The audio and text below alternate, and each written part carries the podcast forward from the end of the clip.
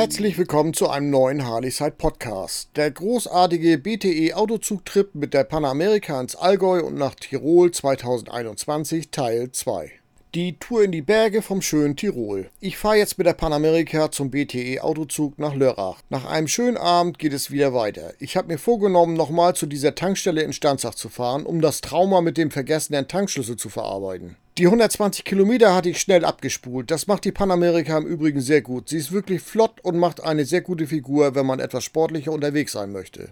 Mein Weg führte mich wieder über die 198 nach Weißenbach am Lech. Was mir hier aufgefallen ist, ich bin in Tirol und genau dort, wo es die Streckenfahrverbote für Motorräder gibt, die mehr als 95 Dezibel Standgeräusche in den Fahrzeugpapieren vermerkt haben. Diese Einschränkungen gelten in der Zeit vom 15.04. bis 31.10. ausschließlich für Motorräder. Mir ist das schleierhaft, wie solche Regelungen überhaupt möglich sein können, denn auch das Fahrzeug mit 96 dB im Fahrzeugschein hat ja eine Straßenzulassung. Die Panamerika bleibt mit 90 dB unter der Tiroler Regelung. Die Panamerika betrifft es jetzt nicht. Mit ihren 90 dB liegt sie weit unter den Vorgaben der Behörden. Somit darf ich auf diesen Straßen fahren. Der nächste Ort ist Stanzach und die Shell-Tankstelle vom Vortag hat mich wieder. Diesmal klappt es mit dem Tanken. Es lohnt sich zwar nicht besonders, aber es geht jetzt um was anderes. Als ich an der Tankstelle stand, zeigt sich die Kuriosität der 95 dB-Regelung, denn Autos mit lauten Klappenauspuffanlagen lassen sie hier weiterhin fahren und das machen sie auch. Scheinbar ist die Strecke auch bei Fans von Aston Martin und Porsche beliebt, denn die ballern hier auffällig in großen Stückzahlen lang. Sollen sie ruhig machen, dafür wurden die Straßen ja gebaut. Aber bitte, was soll die Ausgrenzung für Motorradfahrer? Wo sind deren Rechte geblieben? Wenn plötzlich lauter Sattelzüge auf dieser Strecke unterwegs wären, kommen dann die nächsten Schilder?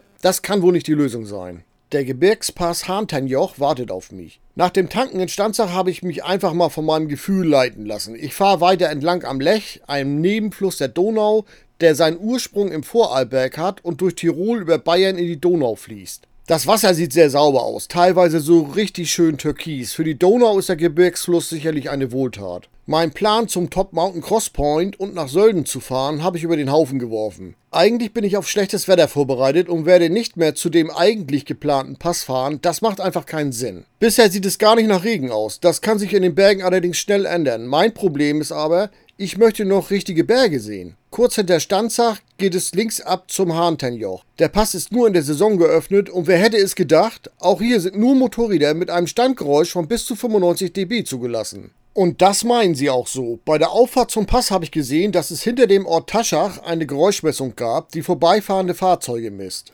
Von einem Murenabgang hatte ich bisher noch nie was gehört. Auf der Panamerika kann mir das egal sein. Ich genieße die kurvenreiche Passauffahrt. Hierfür muss man kein Vollprofi sein. Diese Strecke können sich auch nicht so routinierte Biker zutrauen. Zumindest bei gutem Wetter. Wenn man über den höchsten Punkt der Passage kommt, ändert sich die Lage ein wenig. Bei starken Gewitterregen kann es besonders für Motorradfahrer gefährlich werden. Es wird vor gefährlichen Muren gewarnt. Dafür fehlte mir direkt der Übersetzer. Was zur Hölle sind Muren? Ich habe ja immer noch diese Schlechtwetterprognose im Kopf und würde schon gerne wissen wollen, was auf mich zukommt. Nachdem ich über den Berg war und praktisch die andere Seite vom Pass sehen konnte, änderte sich das Gestein. Nun war mir klar, was mit Muren gemeint sein könnte. Bei Starkregen fließt das Geröll den Abhang hinunter und man hat lauter Geröllströme auf der Straße.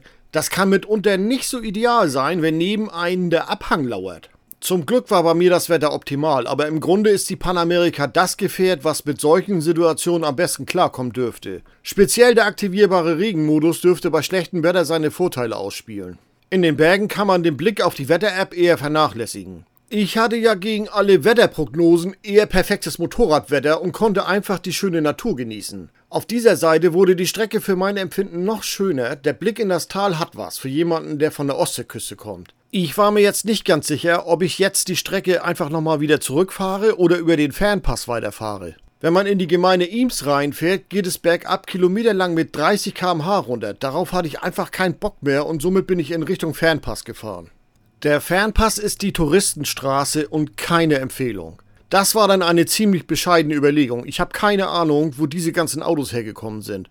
Aber so viel Stau habe ich schon lange nicht mehr erlebt. Da kannst du nur vorsichtig dran vorbeifahren, sonst gehst du irgendwann auf den Bock ein. Wir sprechen hier von der B522, die irgendwann in die 179 übergeht. Der Stau ging bis Deutschland, dort waren Kontrollen angesagt. Wenn man den Fernpass fährt, sieht man die Schilder von den ganzen bekannten Orten wie Garmisch, Zugspitze und so weiter. Man befindet sich im Skigebiet, zum Glück liegt ja noch kein Schnee. Hier sind die Orte zu 100% auf den Tourismus eingestellt, das muss man schon mögen. Ich bin nach Lermoos abgebogen, ein kleiner schöner Ort umgeben von richtigen Bergen, wo ich direkt einen schönen Fotospot ausgemacht habe.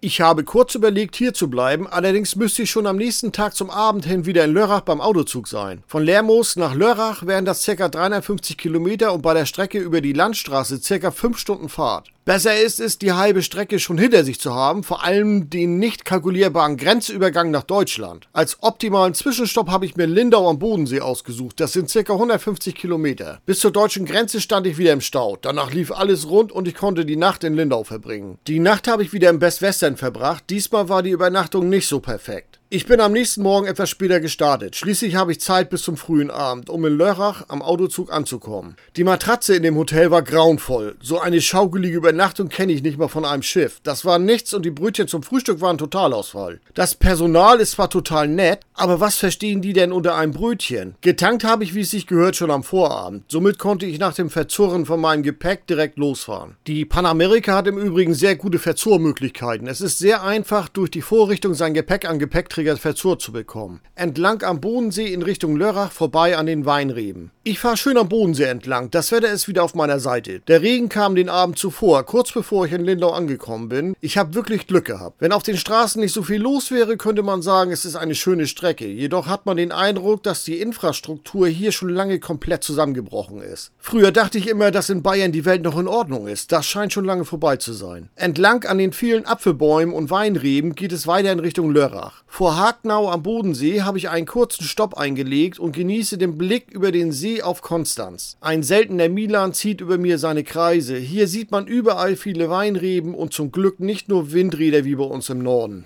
Die grobe Richtung ist jetzt Titisee Neustadt, dann weiter über den Feldberg mitten durch den Schwarzwald. Diese Strecke ist schön und gut zu fahren, besser als die Autobahn via Zürich stupide abzufahren. Kurz vor Lörrach habe ich noch einen Abstecher zur Burgruine Rötteln gemacht. Im Nachhinein hat mir einer aus der Harleyside Community gesagt, dass man durchaus auf dem Motorrad bis hinauf zu dem Biergarten fahren darf. Das habe ich leider nicht gewusst und deshalb bin ich nicht ganz nach oben gekommen. Man wird dort mit einer guten Aussicht über das Tal belohnt werden, was für eine Burg nicht ungewöhnlich ist.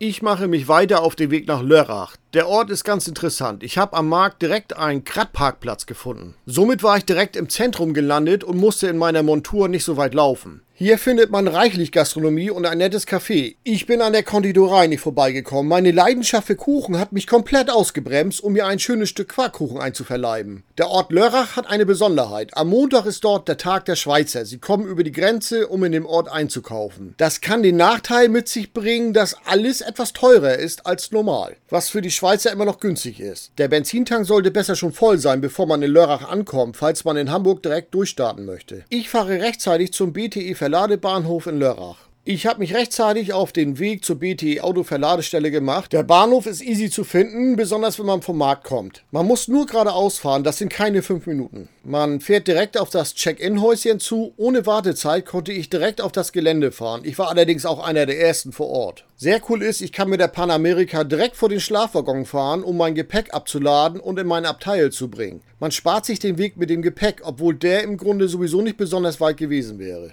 Die Panamerika zieht neugierige Blicke auf sich. Das Verladepersonal ist sehr freundlich und zeigt mir den Warteplatz für Motorräder, wo ich die Panamerika erstmal abstelle. Mit der Zeit sind auch andere Biker eingetroffen und klar, dass es erste neugierige Fragen zur Panamerika gibt. Besonders interessiert war man über die Akzeptanz in der Harley-Community. Nach meiner Auffassung war es erst sehr schwierig, aber die Stimmung hat sich zum Positiven geändert. Das Kurvenlicht der neuen Harley ist ein Thema. Generell konnte ich von den Fahrern anderer vernehmen, dass die neue Adventure Harley durchaus gefällt. Einige müssen sich noch mit dem Design anfreunden. Besonders der Scheinwerferriegel oberhalb vom eigentlichen Scheinwerfer macht neugierig. Die meisten gehen davon aus, dass es das Fanlicht ist. Es ist aber das Kurvenlicht, das in drei Stufen die Fahrbahn bei Kurven Kurvenfahrten ausleuchtet. Je nachdem, wie weit man in eine Kurve fährt, umso weiter wird das Licht nach außen gestreut. Thomas sein Imbiss am Autozug. Heute werden aber keine Kurven mehr gefahren, soweit ist alles im grünen Bereich. Mein Abteil habe ich bezogen und gegenüber von den Waggons ist Thomas mit seinem Grill am Autozug. Er ist durchaus bei vielen Bikern schon bekannt. Ich bin selbst überrascht, dass so viele Biker den Autozug nutzen. Mitunter sind auch ganze Rockerclubs dabei, wie mir Thomas erzählt, und viele Biker aus Skandinavien, die schnell mal vom kühlen Norden in die Sonne wollen und Schweizer, die hoch in den Norden wollen wollen. Jedenfalls kann ich seine Currywurst mit Pommes und besonders die Currywurst Soße empfehlen.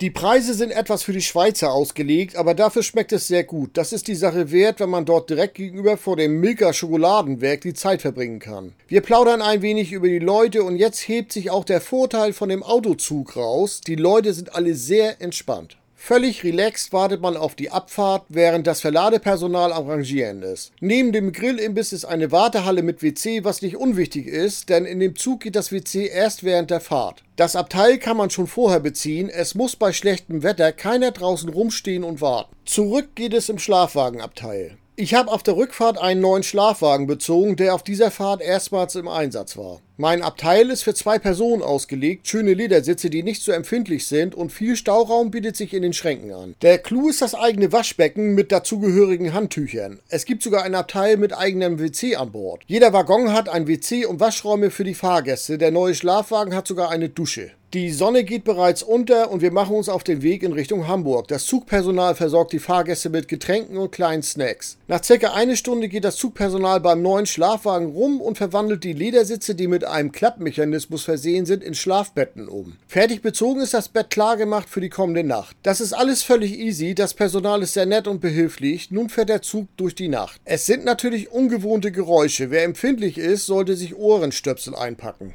Brötchen und ein sehr guter Kaffee zum Morgen. Man wird am nächsten Morgen via Lautsprecher geweckt. Wer die Abteiltür öffnet, bekommt sein Frühstück ins Abteil geliefert. Ein sehr guter Service. Ein guter Kaffee und diesmal sogar zwei Brötchen. Im Liegewagen auf dem Hinweg hatte ich nur eins serviert bekommen. Ich bin mir aber sicher, wenn irgendwas nicht reichen sollte, liefert das Servicepersonal unkompliziert nach. Die Ankunft in Hamburg-Altona. Vor dem Eintreffen im Bahnhof von Hamburg-Altona wird wieder rangiert. Die Wagen mit den Fahrzeugen müssen an die Front und so fahren wir in den Bahnhof ein. Das Gepäck verzurrt man auf dem Autozug oder kurz nach dem Verlassen vom Waggon im Bahnhof. Dort wird auch der eventuelle Beifahrer aufgenommen und alles kann nochmal gecheckt werden, bevor es weitergeht. In Hamburg war es an diesem Morgen merklich kühler als im Süden der Republik. Auf meiner Fahrt in den Norden wurde es feuchter und der Nebel zog über die Felder. Die 130 Kilometer bis nach Hause sind kein Thema. Ich bin ausgeruht zu Hause angekommen. Das war für mich eher ein ungewohntes Gefühl. Mein Fazit zum BTE-Autozug. Optimal sind die Kabinen je nachdem für zwei Personen geeignet. Wenn man Gepäck dabei hat und sich noch bewegen will, wäre das sonst zu eng. Wer eine Lösung für das Gepäck findet, kann natürlich einiges sparen, wenn man sich zu viert einen Liegewagen teilt. Die Vorteile sind, man kommt ausgeruht an und kann direkt losfahren. Das größte Argument scheint aber auch bei anderen Bikern zu sein, dass sie keine Lust haben, über 800 Kilometer auf der immer überfüllten Autobahn im eigenen Land fahren zu wollen. Das ist einfach so. Die Infrastruktur in Deutschland ist total überfordert und in den letzten Jahren komplett vernachlässigt worden worden. Das Reisen auf deutschen Straßen macht leider immer weniger Spaß. Überfüllte Straßen, wenig Überholmöglichkeiten und folglich Staus und Schneckentempo, das ist es, was man mit dem Autozug entspannt umgehen kann. Mir hat es Spaß gemacht, das mal auszuprobieren. Für Tourenfahrer, die ihre Kilometer nicht sinnlos abspulen wollen, ist es auf jeden Fall eine gute Option zu reisen.